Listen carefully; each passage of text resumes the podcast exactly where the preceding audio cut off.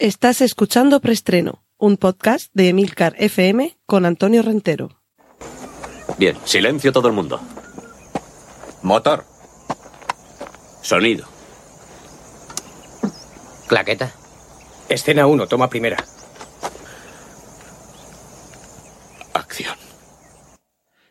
Saludos y bienvenidos una semana más a Preestreno, el podcast de Milcar FM donde cada semana os voy contando las últimas noticias de cine y series de televisión. Recordad que en las notas del podcast podéis encontrar todos los enlaces a contenidos audiovisuales que mencione a partir de ahora. Y vamos ya con la primera de nuestras secciones, la sección, esto ya es un clásico de Autobombo. Cortinilla de estrella y... Muy rápidamente recordad que tenéis en emilcar.fm dos podcasts, serie limitada, que he tenido la suerte y el honor de eh, preparar para vosotros. Se trata de Excelsior y Vigilantes. En Excelsior, eh, a, a través de una serie de capítulos monográficos y autoconclusivos, voy tocando algunos aspectos del mundo del cómic, autores, colecciones, editoriales. Y en Vigilantes os voy acompañando si queréis recuperar, si queréis aprovechar estos días de confinamiento para recuperar la serie Watchmen de HBO. Y, muy importante, Escuchad primero el episodio 0 del podcast, a continuación veis el episodio 1 de la serie y después el episodio 1 del podcast y así sucesivamente. Cortinilla de estrella y... Y vamos rápidamente con la sección de remakes y secuelas. Esta semana tenemos unas fotografías que están circulando por internet. Os he puesto el enlace para que las veáis, pero aclarar que no son fotos del rodaje de Misión Imposible 7, que no os enteráis, que hay muchos bulos circulando por Internet y que además vosotros sí que lo sabéis porque me habéis escuchado decirlo aquí, el rodaje de Misión Imposible, como el de otras películas, se ha visto interrumpido por la situación de pandemia coronavírica. Así que esas fotografías que podéis ver en el enlace, aunque por internet están tratando de colar que pertenecen al rodaje de Misión Imposible 7, no, no lo son pero sí que son del rodaje las otras que podéis ver también en los enlaces que os incluyo en las notas del podcast. Son las primeras fotos de Tren a Busan 2. Ojo, porque en realidad esta película no es una secuela, quiero decir, no continúa directamente los hechos que supuestamente deberían tener lugar una vez finaliza la película Tren a Busan, pero sí que nos sitúan en ese mismo universo. Vamos a ver seguramente otros personajes en otra ubicación, eh, quizá otro tren, porque a Busan llegarán más trenes que el que vimos en la primera entrega. Y eh, en cualquier caso, lo que sí que se pretende es crear un poco un universo coherente, que el, el ritmo, el, planteamiento que hacía y, y, sobre todo la incomodidad para el espectador de ver lo que sucedía en esa película, es muy posible que con esta segunda entrega, que no segunda parte, se amplíe, se continúe. Y a mí me da que aquí tenemos una franquicia naciente, y no sé si precisamente en estos tiempos que estamos viviendo, eh, esto va a hacer que tenga todavía más éxito. La gente va a querer ver más qué es lo que podría haber pasado si esta pandemia no fuera simplemente un virus relativamente similar en sus efectos a una gripe con posibles catastróficas consecuencias en caso de neumonía. Y sí que es lo que pasaría si se transmitiera de esta forma tan virulenta, nunca mejor dicho, una, una epidemia que nos convirtiera en zombies. Cortinilla de estrella y... Y vamos con la sección de series. Rosario Dawson será Ahsoka Tano en la segunda temporada de The Mandalorian. Ojo porque aquí viene la explicación, o parte de la explicación, al título del preestreno esta semana. Porque sin salirnos de The Mandalorian ni de su temporada 2, Robert Rodríguez dirigirá al menos un episodio de esa segunda temporada, pero es que además en esa segunda temporada vamos a tener también a Michael Bien, no sé exactamente cómo se pronuncia, bien como en español, pero con una H intercalada antes de la N, es el famoso John Connor de la primera película Terminator y también aparecía en, en, en Aliens. Y es un actor, un actor de culto, realmente no se ha prodigado demasiado. Y cuando lo ha hecho, la verdad es que a mí me parece que, da muy buen resultado en pantalla. No sé, realmente hay algunos de estos actores que uno no termina nunca de entender porque su carrera no, no alcanza cotas más altas de estrellato, porque realmente son actores que lo hacen muy bien, que dan bien en cámara. Y bueno, no sé si podría haber llegado a alcanzar un estatus de gran estrella del cine, pero desde luego es un, es un actor más que solvente. Y, claro, esta es parte de la explicación de por qué el episodio de Preestreno esta semana se llama El ejército de los doce mandalorianos. Inicialmente, también os lo digo, simplemente se lleva a llamar El ejército de los doce monos, que es una de mis películas favoritas y que, por desgracia, está muy muy de moda eh, este tipo de, de, de films. Pero claro, con tanta noticia sobre esta exitosa serie de Disney, de Disney barra Star Wars, parecía lógico que aprovecháramos la coyuntura. El- la primera temporada de The Mandalorian ha tenido un tremendo éxito. Esta misma semana ya hemos podido empezar a verla en, en Disney Plus, aquí en España, aunque seguramente ya había mucha gente que por otros medios no estrictamente legales había podido tener acceso a ella. Hay también una cadena en abierto que ha emitido, que yo sepa por lo menos el primer capítulo, no sé si alguno más. De hecho, no sé si fue cuatro. Creo que la otra noche eh, emitieron el primer capítulo de The Mandalorian y a continuación el episodio 7 de la Guerra de las Galaxias. Y claro, está, está teniendo, bueno, ha tenido mucho éxito, va a seguir teniéndolo, pero yo debo confesar que se me queda un poquito, esperaba a lo mejor un poquito más, o se me hace un poquito larga. No sé, me da la sensación de que esos episodios, todo lo que cuenta, está muy bien. Desde luego, técnicamente es irreprochable, ningún pero que ponerle. Se nota que ahí hay, hay capacidad, talento y sobre todo medios. Pero yo, no sé, me he quedado eh, esperando un poquito más. Espero, eh, o sea, empezó muy bien. El primer capítulo me gustó mucho. El segundo mm, mantenía el ritmo. Y a continuación he visto pequeños destellos. Pero, en fin, espero que, no sé, a lo mejor soy demasiado, demasiado exigente, demasiado nostálgico y para mí ya, aunque me siguen gustando la- las nuevas películas, la, última trilogía y, y demás, de hecho mi favorita de todas, de las nueve películas de la Guerra de las Galaxias, es, eh, por un lado está el Imperio Contraataca, eso es innegable, pero a continuación, y como película, casi me parece más redonda, eh, el episodio 3 en, en muchísimos aspectos. Y de hecho creo que de las nueve películas es posiblemente la única junto con el, episodio 4, por supuesto, la única que podría verse de manera independiente, es decir, alguien que, que tuviera vagos conocimientos de Star Wars, que supiera que hay unos caballeros Jedi, que hay un imperio, que, que habrá un emperador, que en algún momento Luke Skywalker eh, eh, descubrirá que es hijo de Darth Vader, que con esos, con esos toques que yo creo que son, forman ya casi parte del acervo cultural popular, se podría disfrutar del episodio 3, te podría faltar alguna clave pequeña, sobre, bueno, esto a cuento de qué, pero, pero nada solventable, incluso viendo la película y, desdeñando esa pequeña clave que te falta. ¿Cuántas películas hemos visto en las que hay alguna subtrama, alguna intriga entre algunos personajes, que no terminamos de captar muy bien de dónde viene y que alguien nos dijera, no, pero es que esto en los cómics pasa no sé qué, y entonces el personaje este no sé cuántos, y de esta situación no sé quintos. O no, es que en la novela se explica esto nos está pasando, o, bueno, o si es eh, algo inspirado en hechos reales o basado en hechos reales, nos puede faltar algún referente, puede haber algo. ¿Y esto por qué se hace así? No, pero es que claro, cuando esto sucedió en realidad, resulta que es que este antes había pasado por no sé qué. Ah, vale, vale. Pequeños detalles que desde luego no van a impedir que disfrutemos de, de, de, ese producto que debería ser más o menos independiente. Yo sigo defendiendo que el episodio 3 cumple con esto. Evidentemente el episodio 4, porque a pesar de que empezaba como una como parte de un serial, como hemos llegado a medias al serial, su vocación inicial, por mucho que George Lucas después tuviera la suerte que ha tenido, su vocación inicial era ser una única película, punto. O sea, tuvo tantísimo éxito que había que continuar.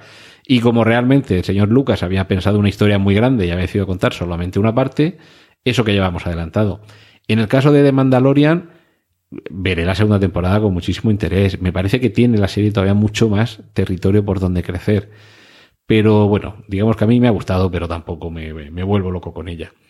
Y desde luego con, me parece que indica muy bien la confianza que se le está dando al éxito que está teniendo esta serie el hecho de que nombres como Robert Rodríguez se vayan a asociar a, a esta producción, que, que actrices de, de, primera fila como Rosario Dawson vayan a tener un protagonismo interpretando a un personaje tan importante dentro del universo expandido de Star Wars, y aunque todavía no sabemos qué personaje, pero que Michael Biehn, eh, un actor casi que de culto, vaya a interpretar a otro cazarrecompensas, que recordemos que el protagonista de, de, Mandalorian, el mandaloriano, también es un cazarrecompensas, me hace augurar que vamos a tener un choque de personalidades entre personajes muy importantes en esa segunda temporada. Y continuamos. Podemos ver ya el teaser de La Casa de Papel temporada 4. Nos quedamos ahí un poquito a medias de resolver la situación y vamos a ver si ahora vamos eh, descubriendo qué es lo que sucede. Tenemos también otro, otro tráiler de una, una serie, no sé exactamente si va a ser miniserie o, o, o tendrá más temporadas. Yo me inclino más por lo primero, por miniserie, pero bueno. Se titula Paradise Lost, Paraíso Perdido. Es un drama familiar protagonizado, entre otros, por George Harnett, Nick Nolte y Barbara Hershey, que sigue estando guapísima, incluso con el pelo ya lleno de canas. Y en este caso es un drama familiar en lo que la propia promoción de esta serie califica como Southern Mystery Gothic, es decir, un misterio gótico sureño.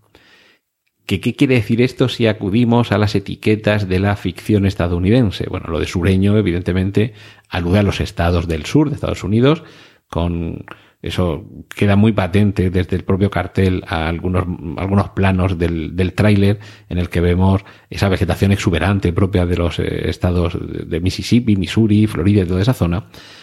Lo de gótico, bueno, misterio es, es, evidente. Tenemos alguien que retorna a la ciudad de donde salió y algo quedó pendiente en el pasado que amenaza su tranquilidad y la de su familia. Esto es un, clásico.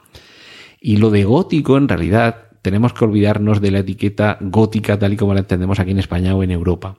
Porque gótico, cuando lo circunscribimimos al ámbito de la ficción, sobre todo de la narración literaria estadounidense, tiene que ver con un periodo de entre finales del 19 y principios del 20, en el que sobre todo se eh, está presente eh, de manera muy importante tanto las tradiciones como familias eh, arraigadas en el pasado y sobre todo con costumbres ancestrales. Eh, ese gótico se refiere un poco a esa época decimonónica de Estados Unidos, en el que podemos situar también narraciones como las de, como las de Edgar Allan Poe, Ambrose Bierce, eh, no tanto por la época, pero sí por la ambientación de algunos de sus relatos, pero Howard Phillips Lovecraft, ese gótico americano sería un poco el buscar las raíces, pero bueno, unas raíces, ya digo, decimonónicas, de, de, mm, de la civilización occidental, blanca, anglosajona y protestante, pero que en ocasiones está ribeteada de elementos muy propios de la naturaleza del propio lugar, eh, creencias eh, propias de los nativos o incluso ceremonias y ritos paganos, pero sobre todo buscando esa raíz en el pasado. O sea que me da la sensación de que esto de misterio gótico sureño y en el tráiler algo aparece, tiene que ver con algún elemento sobrenatural. Así que este Paradise Lost me parece que puede ser una mezcla bastante interesante de elementos y sobre todo con un plantel de intérpretes más que, más que atractivo. Muy rápidamente hay otro teaser también de Penny Dreadful City of Angels, Ciudad de Ángeles. Ahora la, la serie no continúa directamente, pero sí traslada estos, eh, estas narraciones que tienen que ver también con, con, el mundo del terror, desde la Inglaterra victoriana al Los Ángeles de los años 20, si no estoy equivocado, en cuanto a la ambientación. Eh, yo creo que no vamos a ver ningún personaje que continúe. No creo que haya ninguna eh, trama del Penny Dreadful original que veamos aquí, pero seguro que la ambientación y el tono sí que se mantiene. Y por último, para concluir esta sección de series, el coronavirus nos está impidiendo terminar de ver The Walking Dead temporada 10. Y es que solo queda el final de la temporada, pero el, la, la, grabación se ha visto interrumpida precisamente por las vicisitudes relacionadas con, con la pandemia. Así que tendremos que aguantar este compás de espera hasta conocer cuál es el desenlace de esta décima temporada de The Walking Dead cortinilla de estrella y... Y nos vamos al mundo del cómic. Había reservado espacio para una noticia esperanzadora. Y es que Wonder Woman 84 no va a cambiar su fecha de estreno por el coronavirus, pero mientras llegaba el momento entre eh, que guardé esa noticia y que me estoy poniendo a grabar, resulta que sí, que Patty Jenkins y Gal Gadot, la directora y la protagonista de Wonder Woman 84, han tenido que salir a la palestra y decir, oye, que lo que dijimos ayer, que nada, que no hagáis caso, que sí, que seguramente vamos a tener que cambiar la fecha de estreno. Habíamos sido demasiado optimistas con nuestras previsiones.